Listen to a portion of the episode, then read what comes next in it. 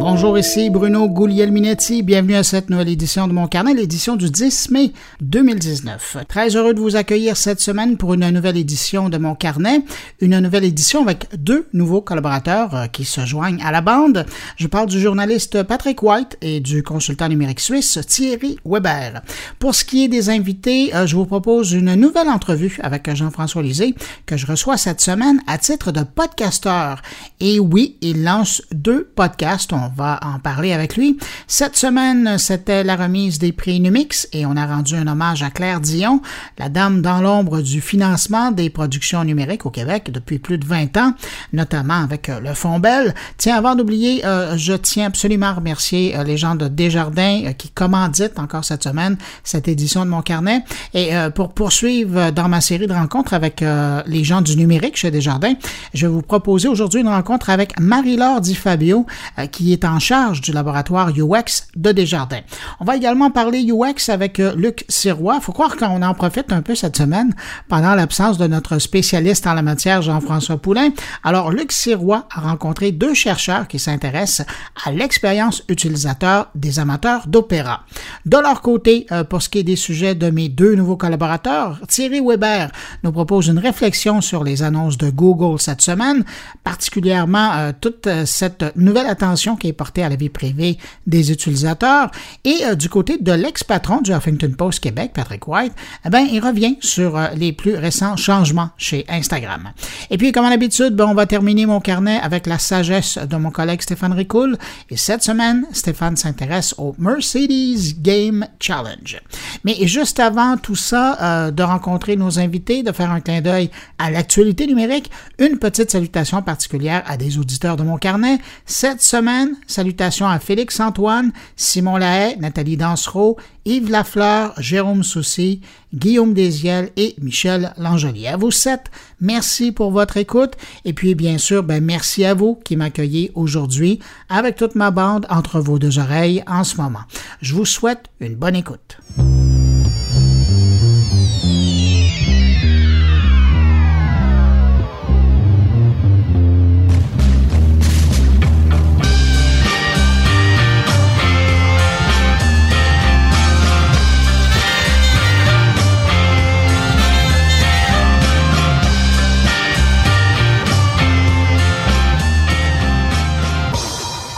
Peut dire que cette semaine aura été marquée par Google. D'une part avec son événement où il a présenté notamment euh, ses nouveaux appareils cellulaires, les Pixel Lite à un prix qui va faire rougir de honte les iPhone et Galaxy. On a aussi découvert de nouvelles fonctionnalités des applications, mais en parallèle, on a aussi eu droit à pas mal d'informations concernant une propriété de Google, YouTube. Pour ce qui est des annonces de Google, je vais laisser euh, mon collègue Thierry Weber revenir euh, sur quelques annonces un peu plus tard dans le podcast, mais pour tout de suite, je reviens sur trois choses concernant YouTube que j'apprenais cette semaine. D'abord, on apprenait que euh, YouTube vient de passer la barre des 2 milliards d'utilisateurs par mois, ce qui confirme et de loin son titre de plateforme vidéo la plus populaire au monde encore aujourd'hui. Et on parle de croissance ici parce que si on compare à l'an dernier, on parle d'une augmentation de 10 de l'utilisation. Et YouTube prend de plus en plus sa place sur les téléviseurs également. Google affirme que les utilisateurs passent 250 millions d'heures par jour à regarder YouTube sur des écrans de télé. Toujours au sujet de YouTube, on a appris cette semaine que les séries Original, euh, qui au départ étaient réservées aux abonnés du service payant YouTube Red, eh ben, ils seront disponibles gratuitement euh, pour tout le monde en échange de visionnement de publicité. Mais je vous rassure, si vous êtes un abonné de YouTube Red, vous pourrez toujours regarder ces séries et sans vous taper la publicité. Dernière information sur YouTube, cette fois concernant le service YouTube Music, ça semble être encore très difficile pour euh, Google. Après l'échec du service euh, Play Music, Google a lancé YouTube Music, mais là encore, le public n'est pas au rendez-vous. Un an après son lancement, YouTube Music compte seulement 15 millions d'abonnés, et ça, c'est bien peu comparativement au service de streaming d'Apple ou de Spotify. Chez Apple Music, aujourd'hui, on compte plus de 50 millions d'abonnés payants, et chez Spotify, on a dépassé le cap des 100 millions d'abonnés payants.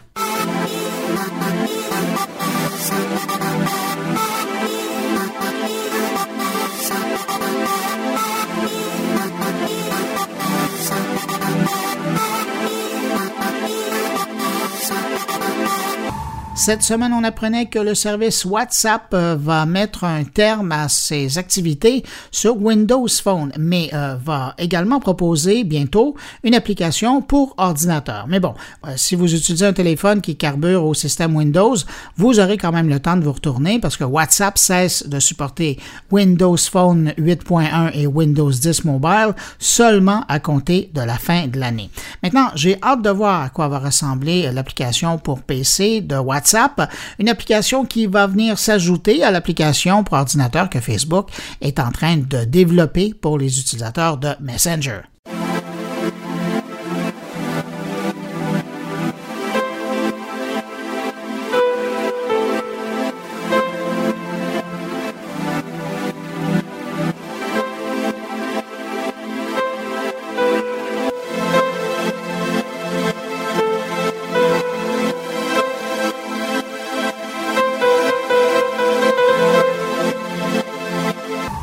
Si vous utilisez un téléphone iPhone, je pense que vous ne serez pas vraiment surpris par cette dernière information euh, qui est sortie cette semaine et qui vient confirmer que Apple mentirait sur l'autonomie de ses téléphones. L'info vient du Royaume-Uni où une association de défense des consommateurs affirme qu'Apple surestime de manière excessive la durée de vie des batteries de ses iPhones. L'association a fait des tests sur neuf modèles d'iPhone et selon leurs tests, les performances des batteries sont inférieures de 18 à 51% à ce qu'affirme Apple. Je vous donne un exemple, probablement le pire. Selon Apple, la batterie de son iPhone XR a une autonomie qui peut aller jusqu'à 25 heures à partir de la charge complète. Eh bien, selon les tests du groupe anglais, l'iPhone XR ne tient pas plus que 16 heures et 32 minutes sur une charge complète. Et pour l'anecdote, la même association anglaise a aussi testé des appareils de d'autres fabricants, et notamment euh, de Sony. Et dans le cas de Sony, c'est le fabricant qui, lui, sous-estime l'autonomie de la batterie de son téléphone parce qu'avec les tests, on a démontré que l'appareil pouvait fonctionner jusqu'à 16 heures alors que le fabricant annonçait une autonomie d'un peu plus de 12 heures.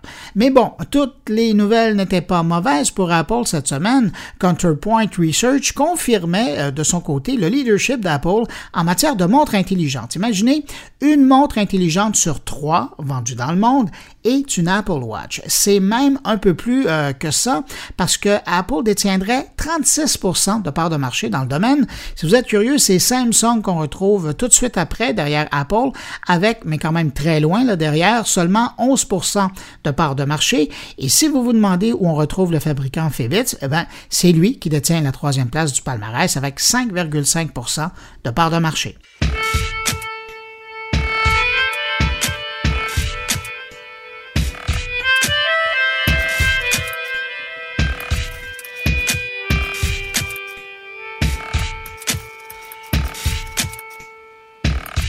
Les anciens joueurs de Pokémon vont être intéressés d'apprendre que selon une étude scientifique qui nous vient de l'Université de Stanford, les adultes qui ont joué à Pokémon dans leur enfance ont développé une région particulière de leur cerveau. C'est en observant le cerveau de deux groupes de participants, soit un avec euh, des anciens joueurs entre guillemets intenses de Pokémon et un autre avec des joueurs entre guillemets légers, que les chercheurs ont observé une plus forte activité cérébrale dans le cerveau des joueurs intensifs comparativement à l'autre groupe, tout ça en leur présentant à tour de rôle 150 Pokémon différents. Selon le chercheur, le docteur en psychologie Jesse Gomez, l'étude vient nourrir l'hypothèse que l'exposition à un jeu vidéo à un très jeune âge aurait des conséquences sur la formation du cerveau. Mais de l'autre côté, le chercheur tient à rassurer les parents en disant également que tous les participants à ce test étaient quand même des étudiants au doctorat et qu'aujourd'hui, ils se portent très bien.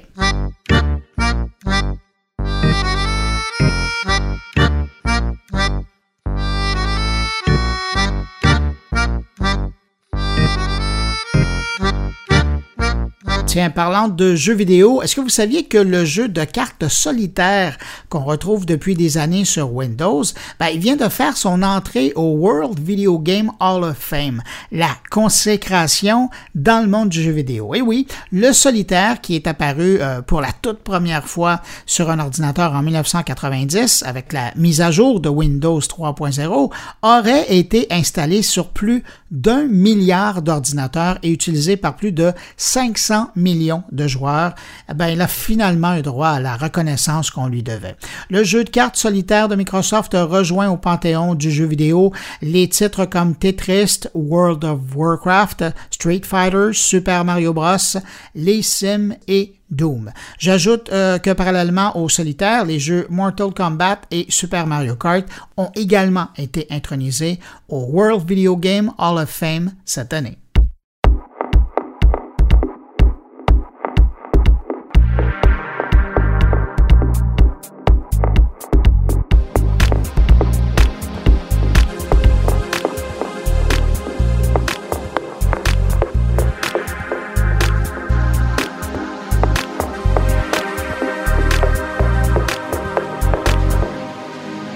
Parlant de Microsoft qui voit une de ses créations passer à l'histoire, on apprenait cette semaine que Microsoft va intégrer l'intelligence artificielle dans Word pour nous aider en quelque sorte à mieux écrire. Microsoft a annoncé l'arrivée de la fonctionnalité Ideas euh, sur Word et, ça devrait permettre de repérer les fautes de base ou ça, ça existait déjà, mais surtout de nous proposer des suggestions intelligentes, en guillemets, pour euh, l'écriture de certains passages de texte euh, pour les rendre plus clairs, plus précis. Et ce que j'aime de l'outil, c'est qu'il va également fournir une estimation du temps de lecture de celui-ci et mettre de l'avant, euh, si on lui demande évidemment, des idées euh, qui sont exprimées dans le document. La fonction Ideas ou idées devrait être disponible en juin en mode bêta et officiellement lancée à l'automne.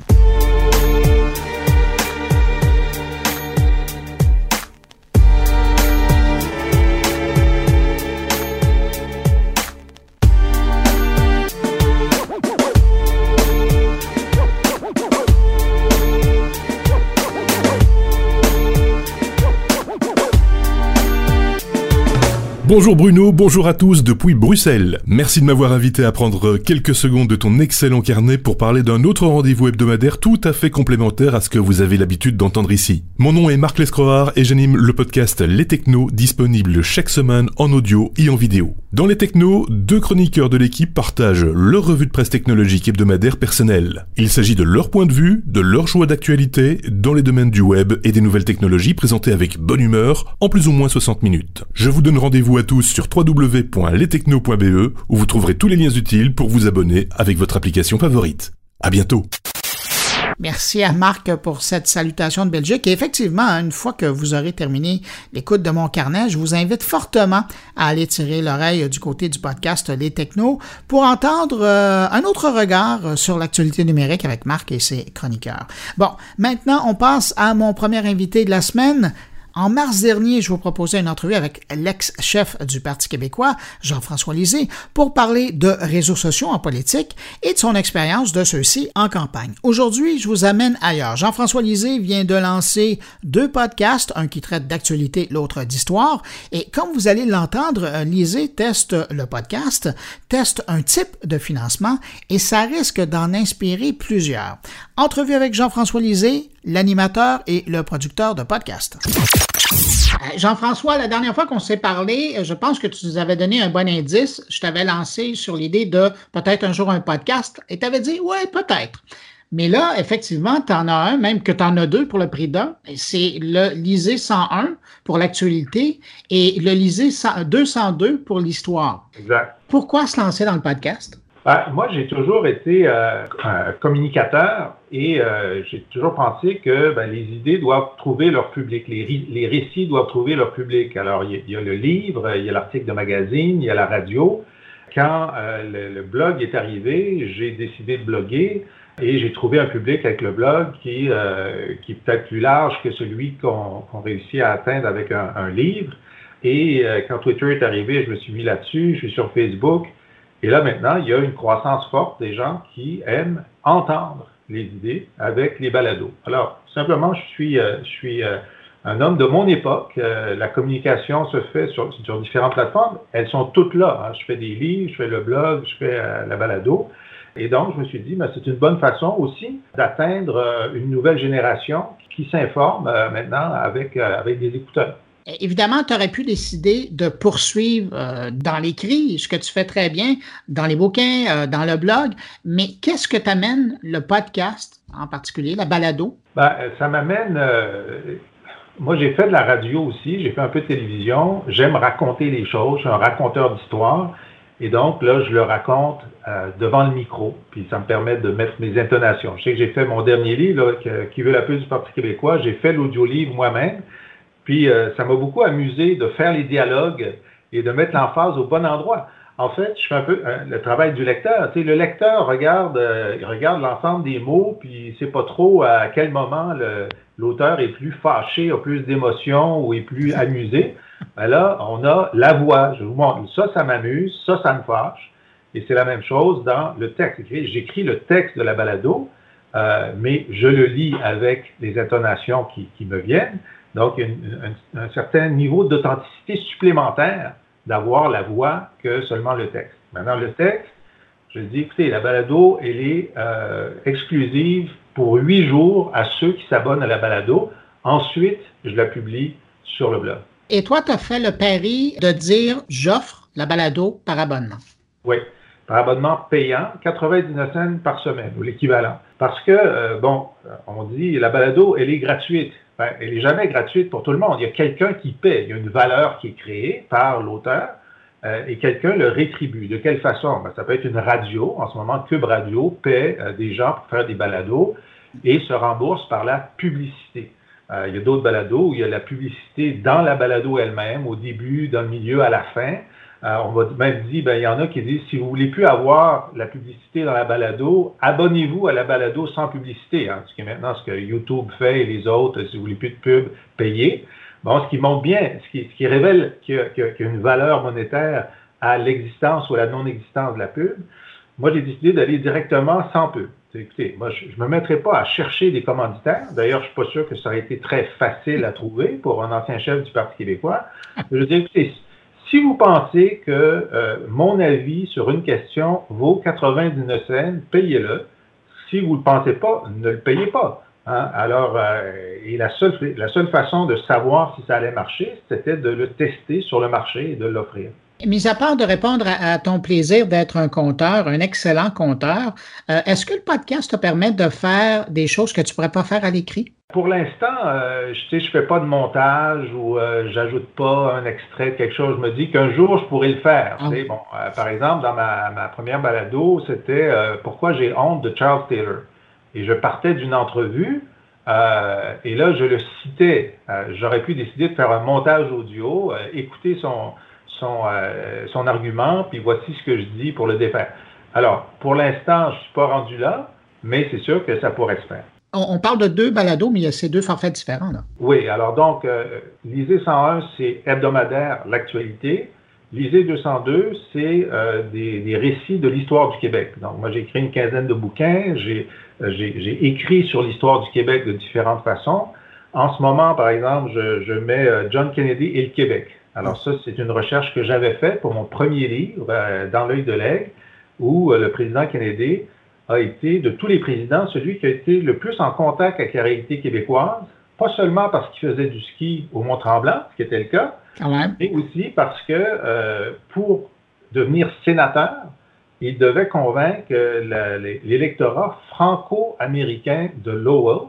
Et dans cet électorat, il y avait un homme très influent qui s'appelait le père Armand Morissette, qui était le confesseur de Jack Kerouac, qui était indépendantiste. Alors, le père Morissette, lui, il parlait d'indépendance dans les années 50 à John Kennedy. Alors donc, c'est un récit que, j'offre en deux parties, parce que là, c'est beaucoup plus long, ça dure 20 minutes ou une demi-heure, euh, et euh, c'est euh, bimensuel. Donc, c'est-à-dire deux fois par mois, vous avez un, un extrait, et les gens peuvent s'abonner à l'un ou à l'autre, ou aux deux. Et d'ailleurs, s'ils s'abonnent aux deux, là, ils ont une réduction de 10% sur l'audio-livre. Voyez? Bon. Alors, euh, alors c'est ça. Et moi, évidemment, c'était un défi. Les gens disent, ça ne marchera pas. Ça ne marchera pas. Euh, ça prend de la pub ou ça prend du sociofinancement. Moi, je dis, je ne suis pas une cause. Là, je ne demande pas aux gens de, sauver la planète. Je leur demande de, me payer pour un service que je leur rends. Donc, je ne ferai pas de sociofinancement. Mais euh, je l'ai testé et mon premier objectif, c'est de dire est-ce que je peux avoir suffisamment d'abonnés pour être payé l'équivalent de ce qu'une radio montréalaise m'aurait payé pour une balado hebdomadaire. Ça, c'est arrivé en moins d'un mois. En moins d'un mois, j'ai atteint cet objectif-là. Puis maintenant, au-delà, bon, ça devient, encore plus intéressant. Donc, j'ai trouvé mon, une partie de mon marché pour l'instant et je vais juste commencer. J'espère que le bouche à oreille est bon sur euh, les balados. Pour l'instant, j'ai des, des, euh, des bonnes réactions.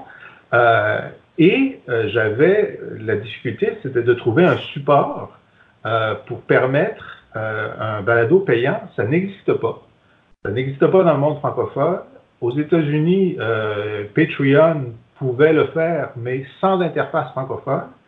Donc, j'ai trouvé Podia, qui, lui, a une interface francophone imparfaite D'ailleurs, euh, mes abonnés euh, se plaignent qu'il y a le mot euh, email à la place de courriel et que tel, le texte sur la confidentialité n'a pas été traduit. Alors, je me plains. Moi, je suis un client de Podia. Je leur dis, écoutez, moi, je suis allé chez vous pour l'interface francophone. Alors, livrez la marchandise.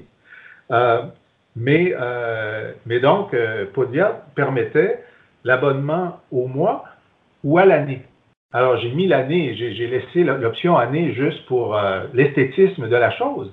Mais Bruno, il y a pas mal de monde qui se sont abonnés une année à l'avance, qui ont payé soit 45 dollars, soit 90 dollars pour une année de euh, balado, les 101, les 102, ce qui montre bien qu'il y a une niche, il y a, des gens que ça intéresse, puis ils disent non, non, nous on pense que ça vaut ça, on va l'essayer. Évidemment, ils peuvent se désabonner à n'importe quel moment, mais euh, c'est ça, montre bien que c'était un pari qui, valait la peine d'être tenté. Et c'est un bel exemple d'un communicateur qui rencontre son public parce que là, les gens sont invités, ils ont le choix et puis ils peuvent te suivre dans ton aventure. Jean-François, quelqu'un qui veut avoir plus d'informations concernant le balado euh, ou qui veut s'abonner, où il va? Il va à laboîtealisée.com, tout simplement, laboîtealisée.com. Et puis, euh, il peut à la fois euh, trouver comment s'abonner, entendre des extraits parce que je, diffuse des extraits, des balados pour mettre euh, un, petit peu l'eau à la bouche. Et comme c'est la fête des mères qui s'en vient, euh, j'ai mis en ligne aujourd'hui euh, des coupons cadeaux de 20, 30, 50 dollars pour des gens qui ne veulent pas acheter une tasse ou des fleurs à leur mère. Leur mère s'intéresse à la politique. Une carte cadeau de la boîte Alizée pour les balados ou les bouquins. Voilà, maman. Et, ça sera ta mère qui va être contente. Euh, Jean-François, merci infiniment euh, pour cette entrevue et je te souhaite euh, bonne chance dans la suite de ta balado. Merci beaucoup et toi aussi, Bruno.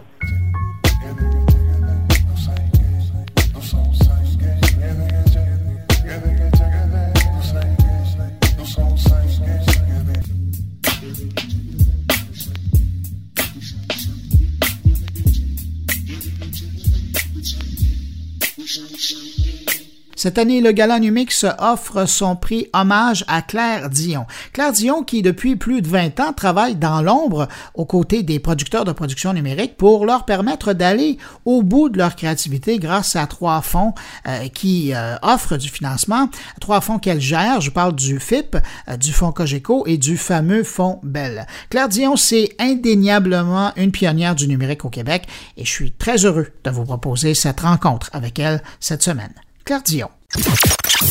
Claire Dion, bonjour. Bonjour, Bruno. Claire Dion, c'est assez fascinant de pouvoir vous parler aujourd'hui parce que ça fait une bonne vingtaine d'années que je vous connais. Vous êtes dans les coulisses de l'Internet québécois, de l'Internet canadien. Le public a rarement entendu parler de votre nom, mais si c'était pas de vous, il y a énormément de productions sur le web québécois qui n'auraient jamais vu le jour cette semaine, euh, il y a le gala Numix qui vous rend hommage pour votre, j'allais dire, votre vingtaine d'années de service à aider les créateurs euh, québécois à faire leur place. Euh, comment vous prenez ça, cet hommage? Ben, je, le prends très bien, et avec humilité aussi, mais je le prends très bien parce que ça me fait très, très plaisir que ça vienne justement du milieu des producteurs numériques. Alors ça, ça me touche beaucoup parce que je suis pas particulièrement une personne du numérique. Vous l'êtes devenue? Ben, un petit peu par la force des choses, mais je, suis restée dans le, dans, dans, le contenu et jamais dans la technologie. Alors, c'est ça. Ça me fait d'autant plus plaisir de recevoir cet honneur-là de leur part à eux. Moi, je pense que ce qui a fait la différence, c'est que j'étais euh, très curieuse hein, d'apprendre parce que quand le Fonds Bell a commencé euh, la convergence, 1997, ça? Oui, en 1997, juste avant le Fonds des nouveaux médias. Alors, c'était pas mal nouveau, hein, euh, pour tout le monde. Donc, j'étais curieuse, je trouvais ça super intéressant. Ça ouvrait, pour moi, ça ouvrait des horizons, bon, pour le contenu. Et puis, je pense que j'ai appris un peu aussi avec les, producteurs. Euh, on s'est tenus par la main mutuellement. Et puis, on a cheminé ensemble. Puis, euh, j'ai eu cette liberté-là, peut-être, de pouvoir euh, être un soutien aussi, pas seulement être un fonds, mais de pouvoir devenir aussi un soutien. Alors, ça, je pense que ça me fait plaisir que ça vienne d'eux, donc. Mais au départ, avant euh, votre entrée en scène euh, numérique, vous étiez du domaine de la télévision.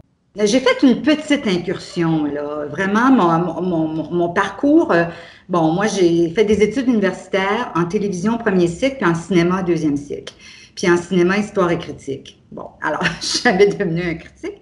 Et après, j'ai fait beaucoup de choses, beaucoup de petits boulots. Euh, d'écriture, de rédaction, de, de, de script édition. J'ai travaillé à la SODEX, qui est maintenant la SODEC, pendant plusieurs années.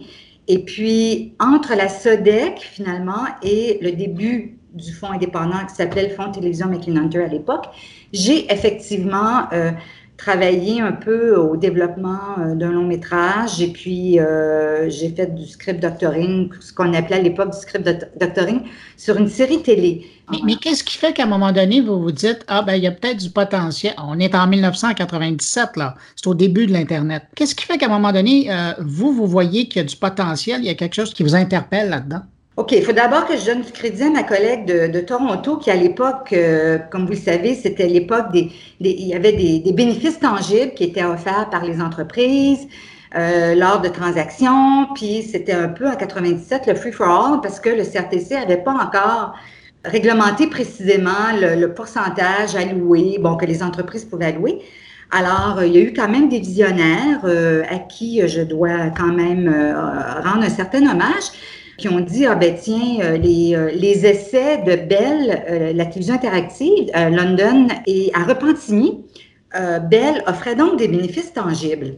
Alors, il y a des gens qui ont dit, ben quoi, on se ferait pas un petit fond finalement avec ça, en sachant pas trop trop ce qu'on allait faire, mais en voulant pas, l'objectif n'était pas justement de le mettre dans la télé.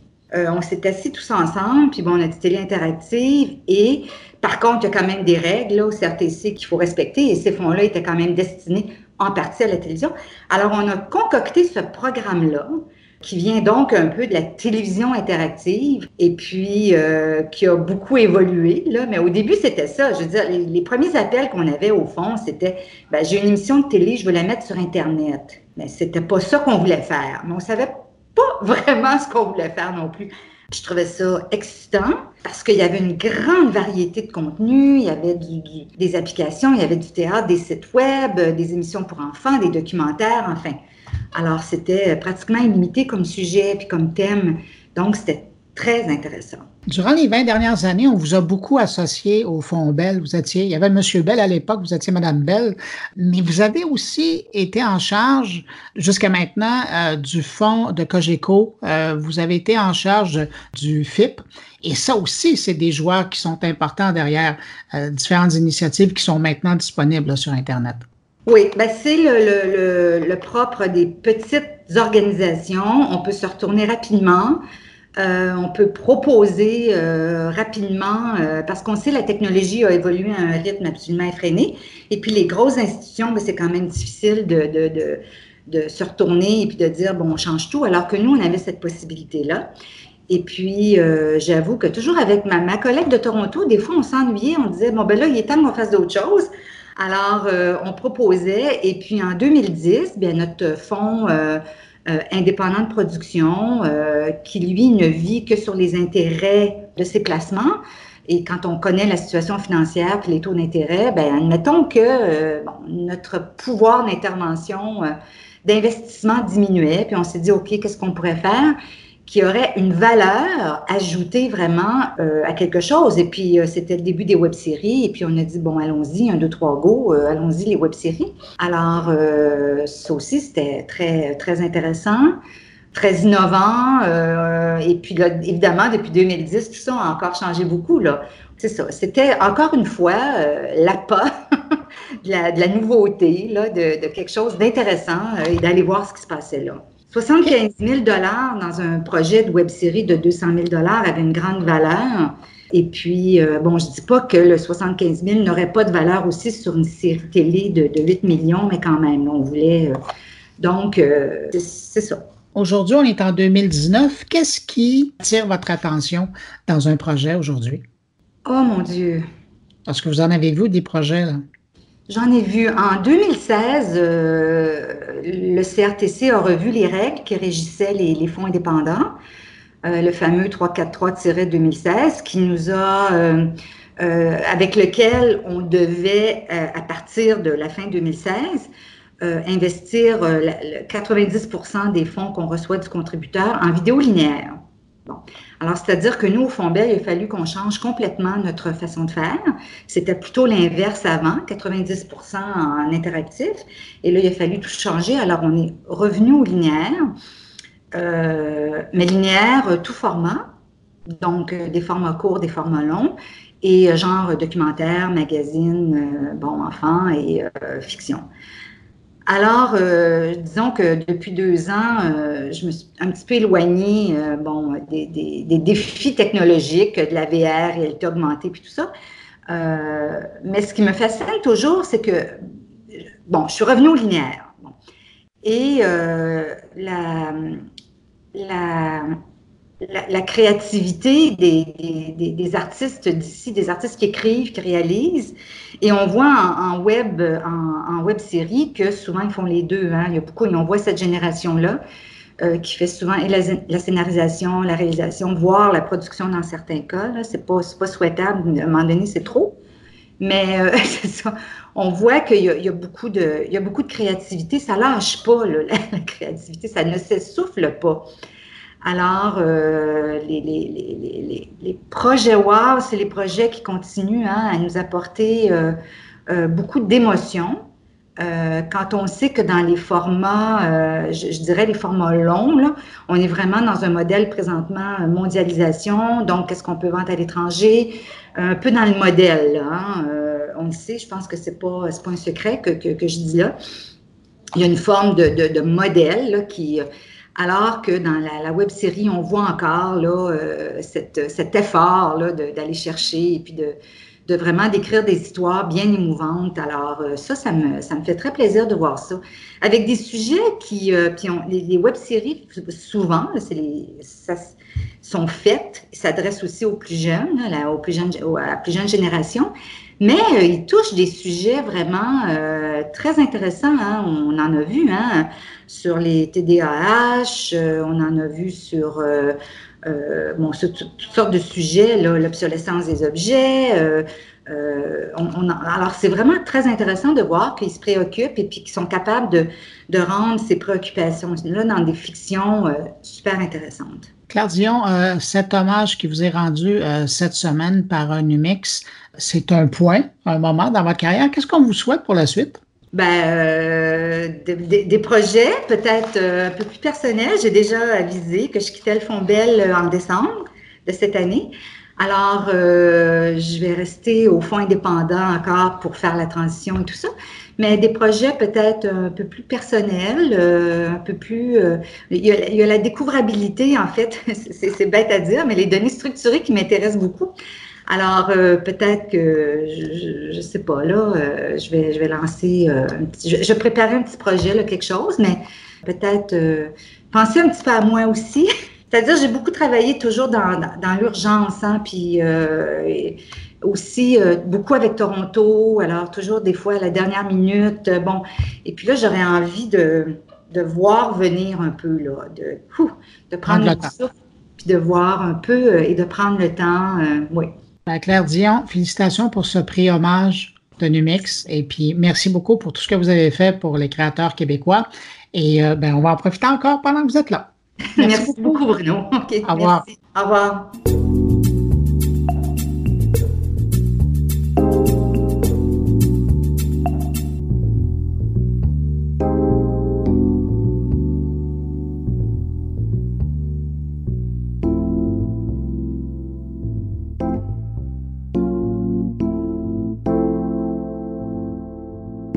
Dans le cadre de ma collaboration avec Desjardins, le mouvement coopératif euh, me donne accès aux personnes clés du numérique chez Desjardins et cette semaine, je vous propose une rencontre avec Marie-Laure Di Fabio qui est en charge du laboratoire UX de Desjardins.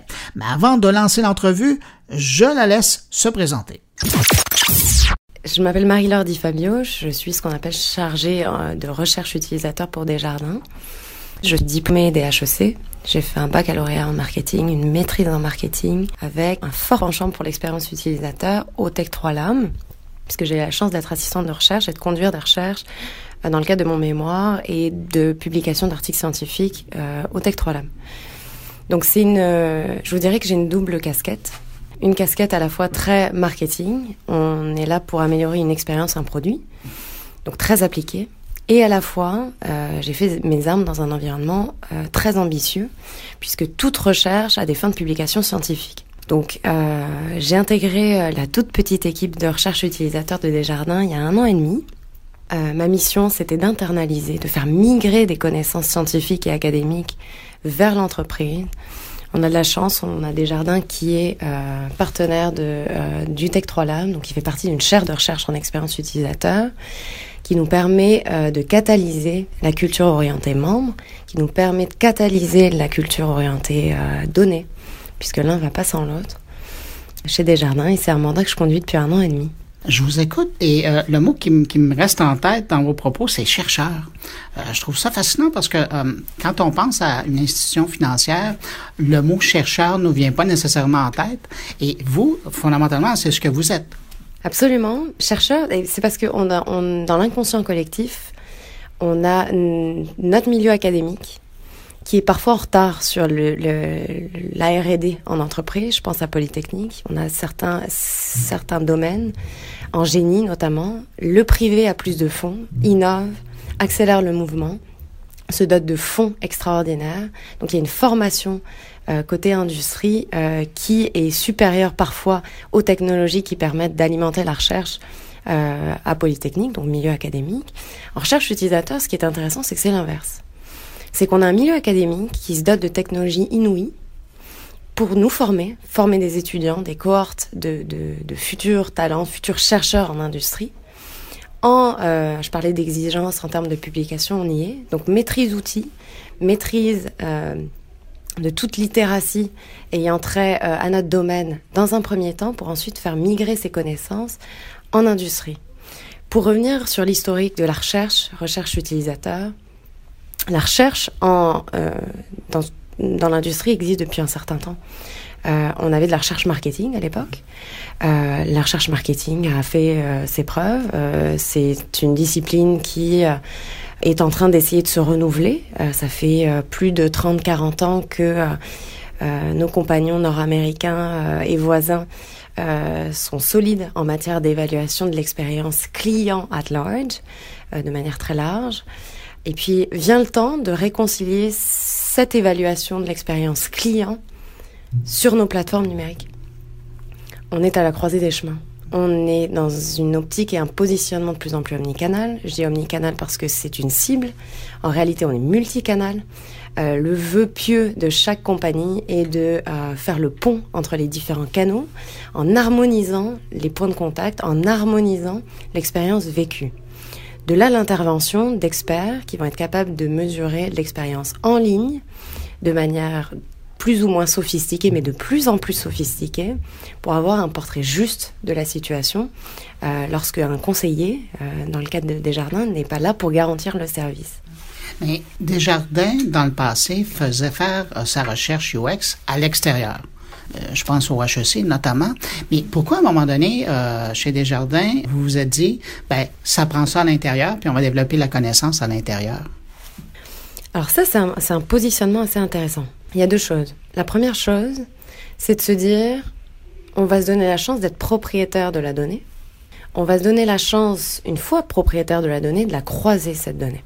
À terme, on a nos euh, données euh, provenant de l'équipe de cybermétrie de Web Analytics qui va être capable de fournir de la donnée à notre département d'intelligence d'affaires. On a la recherche utilisateur qui est un intrant, donc qui est une plateforme de contact avec le membre. On parle de différents types de données qui viennent t'expliquer les résultats de web analytique. L'idée, c'est que plus on gagne en maturité, en compréhension client, plus on a besoin de croiser ces données avec différents corps de métier, euh, que ce soit en front-end, en back-end, back-end pour tout ce qui est BI, intelligence d'affaires, front côté web analytique, on a du comportemental, on prend des photos en web analytique et on vient, la recherche UX vient expliquer ces photos euh, à terme. Quand on parle de UX, on parle évidemment d'expérience euh, d'utilisateur. Est-ce qu'on peut dire que aujourd'hui ou à terme, il va avoir une signature des jardins dans l'expérience client? Il faudrait. Il faudrait. Parce que c'est une bonne expérience utilisateur, c'est quoi? Euh, Parce qu'on s'entend, il y a des bonnes pratiques, mais vraiment une signature des jardins. Je pense que si on est capable de faire vivre notre distinction coopérative en ligne, on, a gagné le pari. On a gagné le pari, on a réussi à communiquer les valeurs, parce qu'on a une différence qui n'est pas liée nécessairement au service, on a une différence qui est liée à la aux valeurs corporatives et à la mission des jardins. C'est un atout indéniable. Parce que vous avez une marque forte. Absolument. Avec des valeurs. Absolument. Notre job, c'est de, de faire vivre ces valeurs en ligne. C'est d'être capable de dire j'ai rendu mon membre autonome dans l'acquisition de certains produits ou dans la recherche de certains conseils. Euh, je tiens à, souligner le fait que euh, l'un de mes principaux KPI, indicateurs de performance, c'est pas tant la conversion, c'est pas tant le nombre d'ouvertures de comptes, c'est pas tant le, le nombre de produits détenus, la différence de Desjardins, puis ça c'est un positionnement organisationnel qui est fort, c'est que notre membre soit satisfait. Puis ça, on a le luxe de se dire, notre premier indicateur, puis je le souligne, c'est d'être premier dans le cœur des gens, c'est qu'un membre soit satisfait.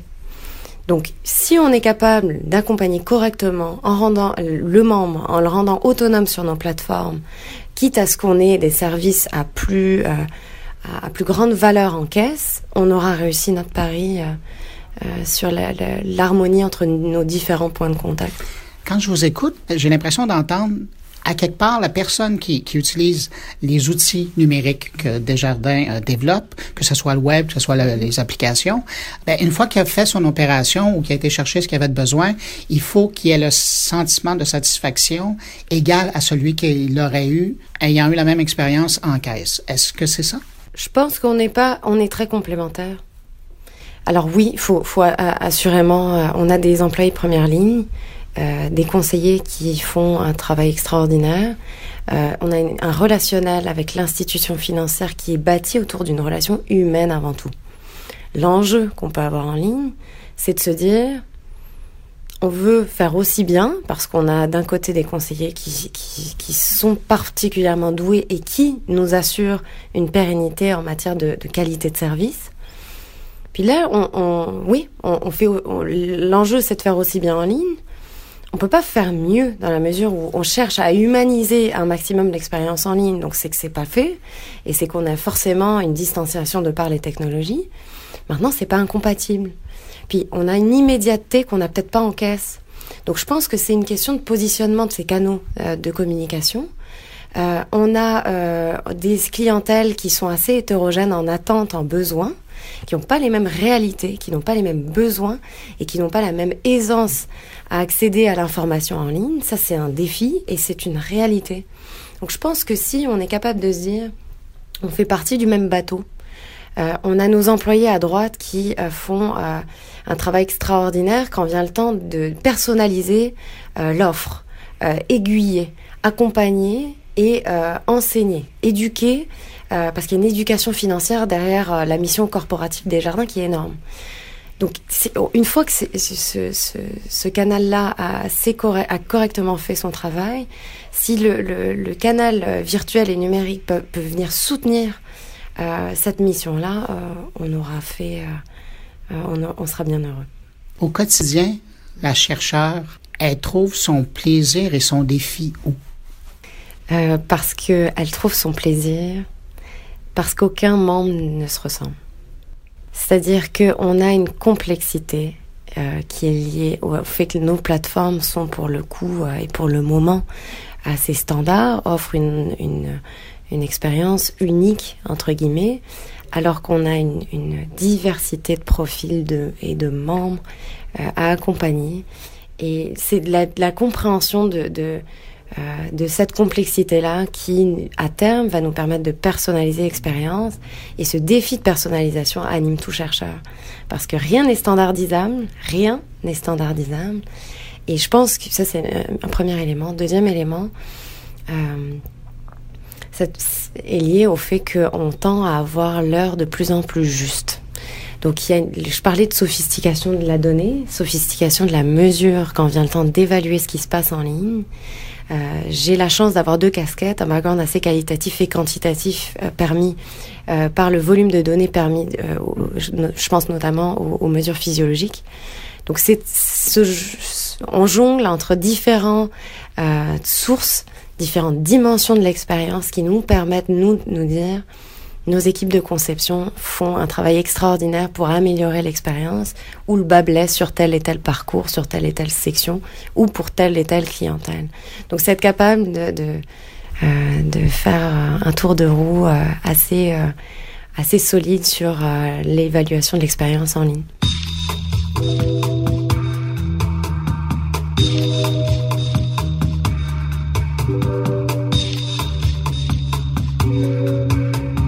Cette semaine, Luc Sirois nous amène rencontrer des chercheurs qui s'intéressent à l'expérience utilisateur des amateurs d'opéra. C'est assez particulier, vous allez voir. Je vous invite à écouter son entretien. On est en plein centre-ville ici avec nos super chercheurs en UX de Montréal, nos vedettes du Tech 3 Lab que toute la communauté UX à Montréal connaisse bien. Bonjour à tout le monde.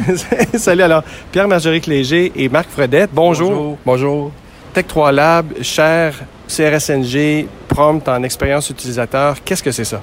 Bien, euh, c'est une chaire de recherche que, qui s'intéresse euh, à comprendre ce que vivent vraiment les utilisateurs lorsqu'ils sont en interaction avec des technologies de toutes sortes, que ce soit des téléphones portables, des tablettes, euh, des ordinateurs, ou même des contextes où il n'y a pas vraiment d'interface. Hein, euh, lorsque euh, on n'a pas besoin d'avoir une interface tactile euh, pour qu'il y ait vraiment une interaction.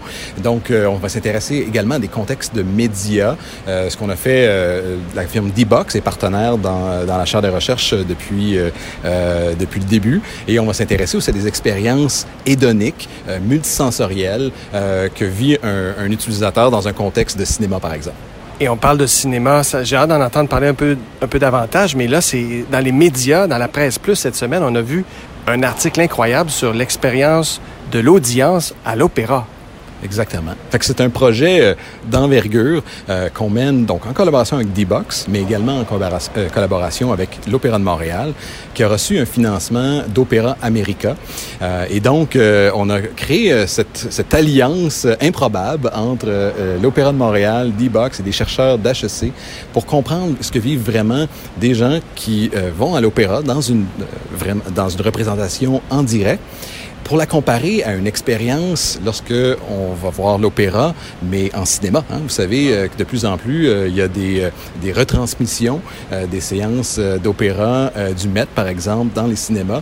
Et si on veut vraiment comprendre ce que vivent les gens, ben l'idée c'est d'être capable de comparer avec la donnée émotionnelle, la réaction émotionnelle des gens dans deux environnements différents. Et qu'est-ce que, Marc, qu'est-ce qu'on a appris euh, de, cette expérience-là à date? Puis je, comprends que les travaux sont en cours, c'est pas complètement terminé, mais c'est quand même fascinant. Il y a certainement des petits aperçus déjà. Ben, en fait, la, la, collecte est en cours. Puis ce qu'il faut préciser, c'est euh, lorsque quelqu'un, un sujet vient au lab où on fait une collecte comme ça, euh, durant l'expérience, durant environ une heure, il va se collecter un gigabyte, de, un gigaoctet de données oh, par sujet. Donc, euh, nous demander des résultats préliminaires 24 euh, heures après le début d'une collecte, c'est malheureusement possible parce que, pas possible parce qu'il y a énormément de travail d'analyse à faire derrière tout ça. Et, qu'est-ce que les entreprises euh, cherchent à, acquérir comme savoir-faire et qu'est-ce qu'ils cherchent à trouver avec vous? Bien, c'est une expérience euh, complètement unique d'avoir accès à des vrais participants dans une vraie expérience d'opéra. Ce qui va nous intéresser parmi les différentes questions de recherche, on s'intéresse aux sous-titres. Donc, euh, les sous-titres, si vous allez soit au cinéma ou à l'opéra, c'est quelque chose d'important hein, qui nous permet de comprendre réellement ce qui se passe la tension cognitive, hein, lorsqu'on... Oui, ça, en effet, ça peut aider beaucoup. Ça peut aider beaucoup à comprendre. Mais ça demande euh, de partager son attention entre l'expérience et les sous-titres. hein. Et donc, c'est là que l'interface revient. C'est de voir comment on est capable de créer une expérience qui va être euh, une réaction émotionnelle optimale. Mais euh, nos travaux jusqu'à présent qu'on a menés, puis parmi les résultats partiels qu'on euh, qu'on a obtenus, c'est à quel point, lorsque la personne doit faire du multitâche dans l'expérience multisensorielle, à quel point ça vient détruire l'expérience. Ça, ça vient vraiment complètement l'expérience. On a fait des travaux l'année passée dans un, dans un article qu'on vient de publier où on demandait à des gens confortablement installés écouter de la musique dans une siège d'e-box. Et lorsque les gens utilisaient leur téléphone pour faire une tâche périphérique à l'expérience principale, donc de vivre l'expérience multisensorielle, ça venait complètement dégrader l'expérience. Donc vraiment l'idée de dire, dans un on sait déjà que de faire du multitâche pour un humain que c'est pas possible. hein, c'est que nous, on est les humains là, on est fait pour faire des tâches séquentielles. Lorsqu'on fait du multitâche, on vient dégrader les deux tâches, la tâche principale et l'autre tâche que je fais en même temps. Et ce qu'on a démontré avec ce projet-là, c'est à quel point l'effet du multitâche est également présent dans une expérience multisensorielle. On vient, on vient vraiment dégrader tout le plaisir que vous devriez être capable de d'avoir à vivre cette expérience euh, euh, rehaussée. Et là, si, vous faites une autre tâche en même temps, ça a également un effet euh, pour réduire ce que vous allez vraiment vivre comme émotion. Mais est-ce qu'on pourrait imaginer que, à l'inverse, on pourrait amplifier la qualité de l'expérience avec des éléments de l'expérience auxquels on qu'on rajouterait à la, à la prestation traditionnelle? Est-ce qu'on peut penser à des nouvelles prestations qui vont avoir encore plus d'impact? Mais pour faire ça, il faut d'abord la comprendre. Et donc, euh, il y a quelque chose d'unique avec des, des présentations médias. Vous savez, si euh, je veux euh, vous mesurer votre expérience au cinéma, par exemple, et vous allez voir un bon film, si je vous arrête là après euh, 37 minutes, puis je dis Hey, Luc, comment tu trouves ça, euh, le film Tu vas dire Arrête de me déranger, je suis en train d'écouter un film. Fait que, d'être capable de mesurer ce que vivent vraiment les gens à tout moment dans une expérience euh, qui va durer plusieurs minutes, plusieurs heures, bien, les données neurophysiologiques qu'on collecte sur les utilisateurs nous permettent de revenir, on appelle ça de la résolution temporelle, de revenir exactement dans les moments très précis d'expérience, des choses qui, après le film, tu seras pas capable de revenir puis de me dire, ah ouais, euh, le- à 32 minutes, euh, 15 secondes, là, ça, ça marchait vraiment pas. Euh, donc, la donnée neurophysiologique ne va pas mentir. On va vraiment capturer la réaction automatique, inconsciente du participant. Et c'est ce qu'on fait à l'opéra. D'être capable de, de voir qu'est-ce que vivent vraiment les gens dans une expérience. Euh, tu sais, l'opéra, c'est l'art ultime. Hein? C'est, c'est l'expérience multisensorielle de la musique, de la chanson, de la danse, tout ça. Pour le vivre à 100 c'est très difficile de venir le raconter, d'où le fait que la résolution temporelle nous permet de comprendre ce qui se passe pour éventuellement amener à l'améliorer. Et en termes de temporalité, nous, euh, ben, au lieu d'avoir une personne qui va nous donner l'équivalent d'un score agrégé de l'expérience des deux dernières heures. Juste un exemple, un outil qu'on utilise présentement euh, collecte de l'opéra a une fréquence de 256 Hertz. Donc ça, ça veut dire que 256 fois à la seconde, on a de l'information à propos de ce qui se passe. Donc là, on parle vraiment d'une tempora- temporalité assez précise. Donc, c'est ça l'esprit de, la chaire, du, du Tech 3 Lab. Euh, je ne veux pas mettre des mots dans votre bouche, là, mais c'est un peu ça, le genre de collaboration avec l'industrie que vous, euh, que vous mettez en place? Tout à fait. L'idée, c'est que euh, ces financements-là, euh, provinciaux et, et fédéraux, euh, sont là pour supporter des initiatives où le problème industriel, c'est la vraie question de recherche que nous, comme chercheurs, j'aurais jamais pu inventer cette question-là. C'est vraiment le fait que l'opéra, D-Box sont venus voir avec ce- cette problématique-là. Et là, d'être capable de mettre ensemble une équipe de recherche où on a des, des, euh, jeunes chercheurs talentueux, des étudiants à la maîtrise, au doctorat, au post-doctorat, qui vont mettre leur effort, euh, leur énergie euh, créative à résoudre un problème, faire avancer la connaissance, hein, éventuellement, c'est pour de la publication scientifique, mais d'être capable d'amener une réponse aux industriels pour être capable de faire progresser leur compréhension d'un phénomène, améliorer un produit. Puis votre message au- à l'industrie, ce serait quoi en conclusion? Ben, en fait, d'abord, on réalise qu'on donne le goût à la recherche, à l'industrie.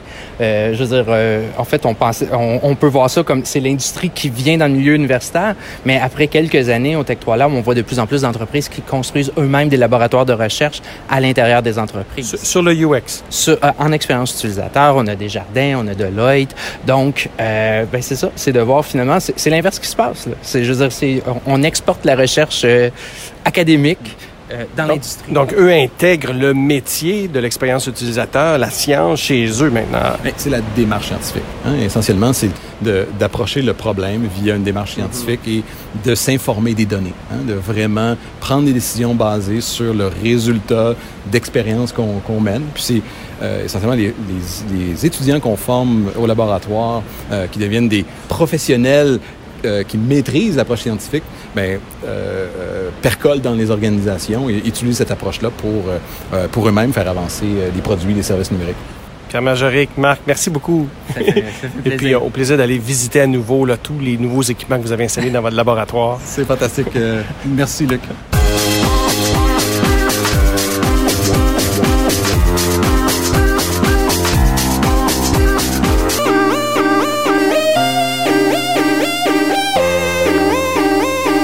Comme je vous le disais en tout début de mon carnet, Google a fait son lot d'annonces cette semaine et du nombre, quelques-unes ont attiré l'attention de Thierry Weber.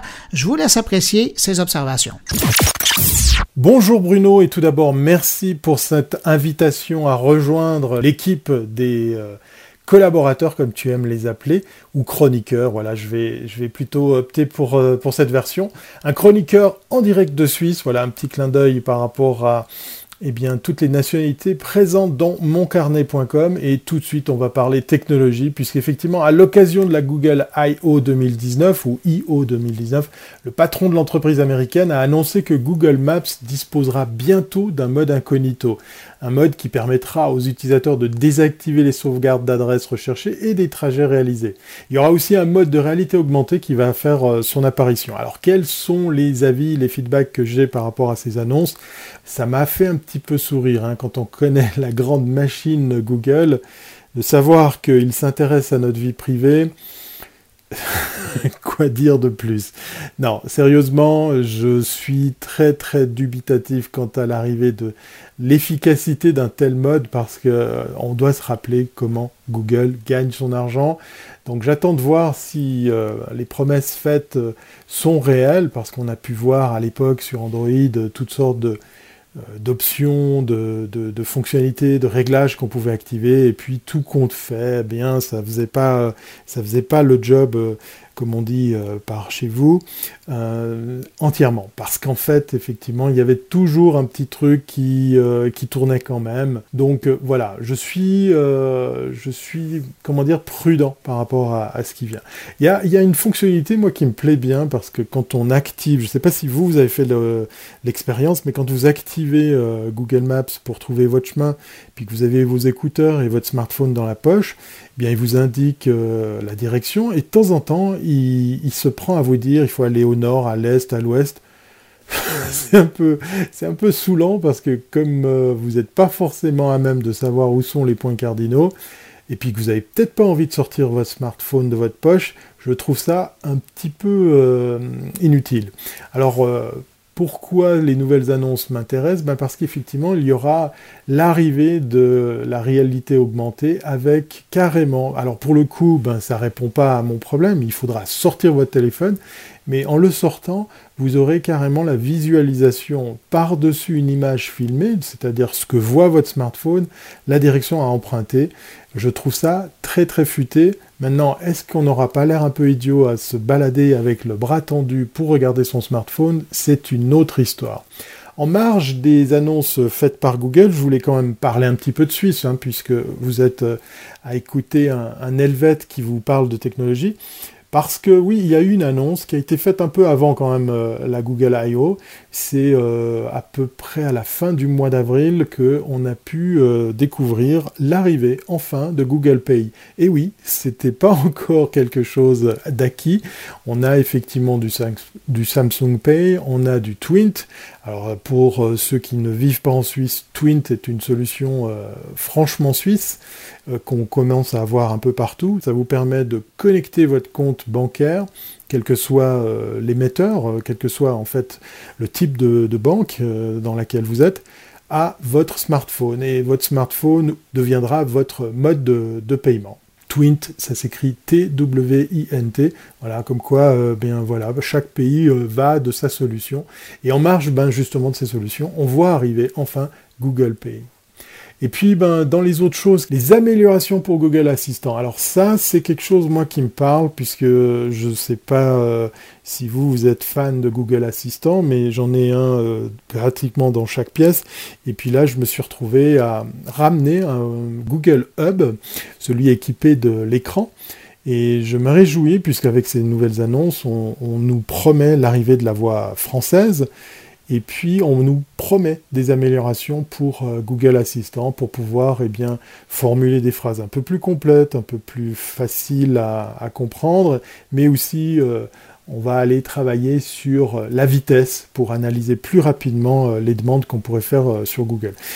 Bref, on va voir ce que bah, nous promettent ces annonces sur les, mois à venir, puisqu'effectivement, il va falloir attendre un petit peu. Les premiers tests, les premières choses qu'on va pouvoir juger sur pièce seront effectivement ces annonces sur Google Assistant. Probablement que je reviendrai là-dessus. Voilà. Je vais vous dire, comme à l'accoutumée sur mes autres supports, à très bientôt si c'est pas avant.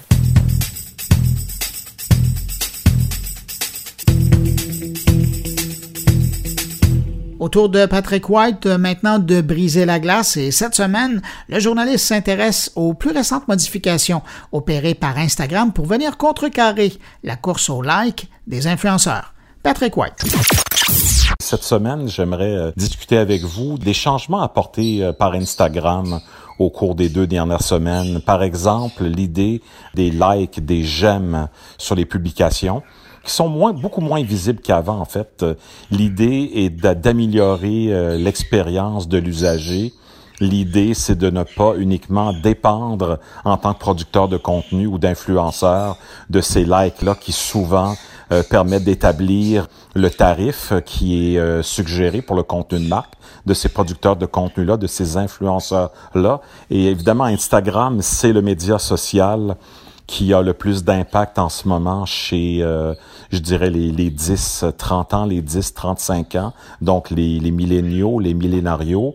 Évidemment, euh, une clientèle qui est visée de façon importante depuis 5-10 ans par les annonceurs et ce virage-là montre quand même que Instagram veut améliorer la qualité de l'expérience sur ses plateformes. Euh, on a également développé des algorithmes pour combattre les fausses nouvelles, euh, la désinformation, euh, les groupes euh, d'extrême droite également qui sont surveillés de très près. Donc on voit que Instagram est en train de faire un virage en fait pour améliorer son image, mais également demeurer le, le média social que la plus grande croissance au monde en ce moment avec TikTok et Snapchat qui tire un peu de l'arrière. Snapchat qui était en très très bonne position il y a 3-4 ans et là vraiment Instagram a une croissance extrêmement rapide évidemment, Instagram, sa force, c'est qu'il n'y a pas de texte. Hein. C'est souvent que des photos avec des courtes vidéos, des mots-clés. Euh, on, en profite pour taguer euh, des, marques ou, des amis ou des lieux. Donc Instagram qui resserre ses critères sur la publication des contenus. Est-ce que je pense que d'enlever euh, les likes, les j'aime, c'est une bonne stratégie? Je pense que c'est une arme à deux tranchants. Ça peut avoir un effet de découragement sur beaucoup de gens qui comptent euh, là-dessus pour leur gagne-pain. Et en même temps, ben, ça peut relever le débat et euh, peut-être avoir moins, un peu moins de publicité dans nos feeds euh, personnels pour la gestion donc des fausses nouvelles, la, des campagnes de désinformation, en particulier sur les vaccins. Je pense que c'est une très bonne nouvelle qu'Instagram agisse. Donc, on verra peut-être dans un an où est-ce que tout ça nous amène, mais je pense que malgré toutes les critiques, là, Instagram semble être en voie de demeurer, de conserver son leadership euh, au sein des médias sociaux, devrait poursuivre sa croissance également mais ne pas oublier l'usager qui est au cœur de cette expérience-là et se faire dire j'aime, je t'aime, j'aime tes publications. C'est sûr que c'est un côté de, motivation, mais en même temps, leur annonce de la semaine dernière, ce que ça laisse entendre, c'est qu'il faut passer un autre appel, pas uniquement se centrer sur le côté narcissique qui euh, alimente Instagram et penser à du meilleur contenu pour l'ensemble des citoyens et des usagers.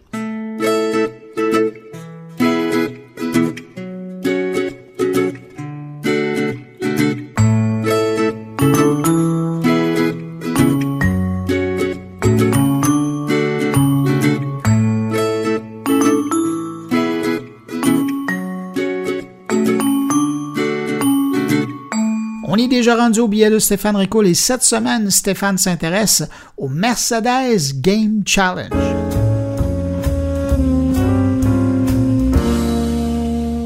Bonjour Bruno et bonjour à tous tes auditeurs. Bruno, encore une fois cette semaine, merci beaucoup de me prêter un peu de temps entre les deux oreilles de tout ce beau monde qui t'écoute.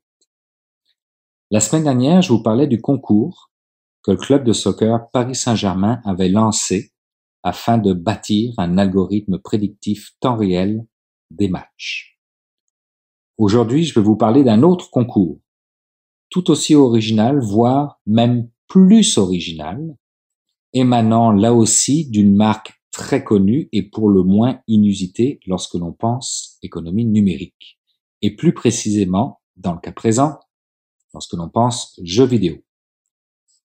Vous ne l'avez sans doute pas deviné, à moins que Bruno ait volé mon punch en annonçant euh, mon enregistrement, mais je parle ici du constructeur automobile Mercedes-Benz qui nous lance le Mercedes-Benz In-Car Gaming Challenge, dont l'ambition toute toute simple est ni plus ni moins de révolutionner le divertissement embarqué.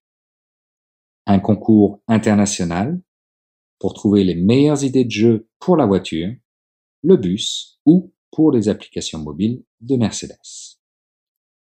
Je ne sais pas si vous êtes monté récemment dans la dernière création de Mercedes, la classe A, mais devant vous, vous avez le droit à un cockpit totalement virtuel avec deux écrans, un qui fait 7 pouces et l'autre qui fait 10 pouces écart, et rien d'autre, sauf un pare-brise, et des vitres latérales qui peuvent être tout à fait exploitables dans l'avenir selon moi.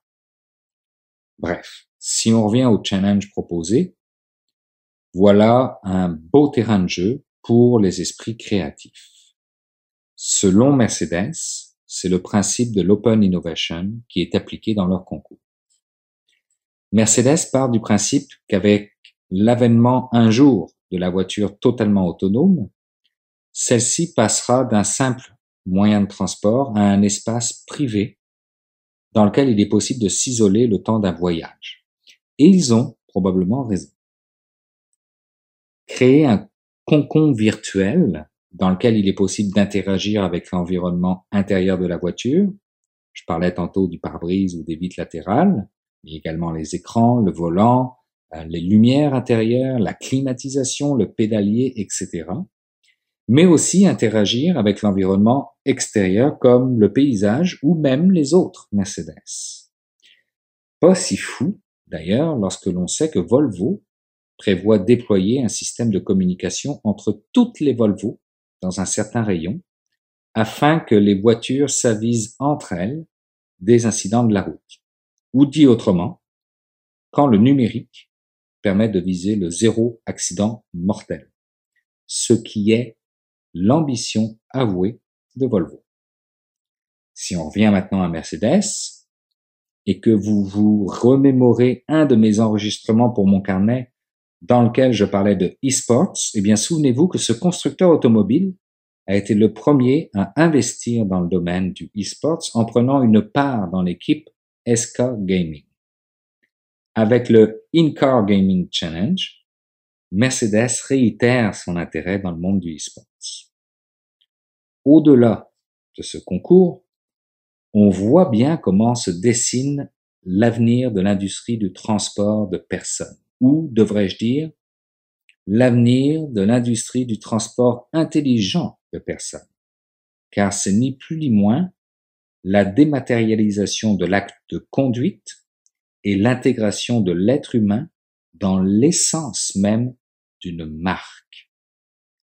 Permis de conduire et code de la route seront, j'en suis certain, un jour tellement vingtième siècle. Et eh ben voilà, c'est déjà tout pour cette édition de mon carnet pour cette semaine. J'espère que vous avez apprécié. J'espère que vous avez apprécié aussi la collaboration des deux nouvelles recrues. Merci à mes invités, merci à mes collaborateurs. Je les nomme Luc Sirois, Stéphane Ricoul, Thierry Weber et Patrick White. Et puis salutations à Jean-François Poulain qui euh, prend une, semaine de repos bien méritée. Je vous le rappelle, n'hésitez pas à passer le mot autour de vous hein, si vous pensez que mon carnet peut intéresser vos amis connaissance, vous leur dites, vous les invitez à se rendre euh, sur le blog. Ils trouveront la plus récente édition de mon carnet et même les autres. Alors, si vous désirez me laisser un mot, vous pouvez le faire en passant par les réseaux sociaux. Je vous lis la page SoundCloud de mon carnet ou encore sur le blog à l'adresse moncarnet.com. Merci d'avoir été là. On se retrouve la semaine prochaine pour une nouvelle édition de Mon Carnet. Au revoir.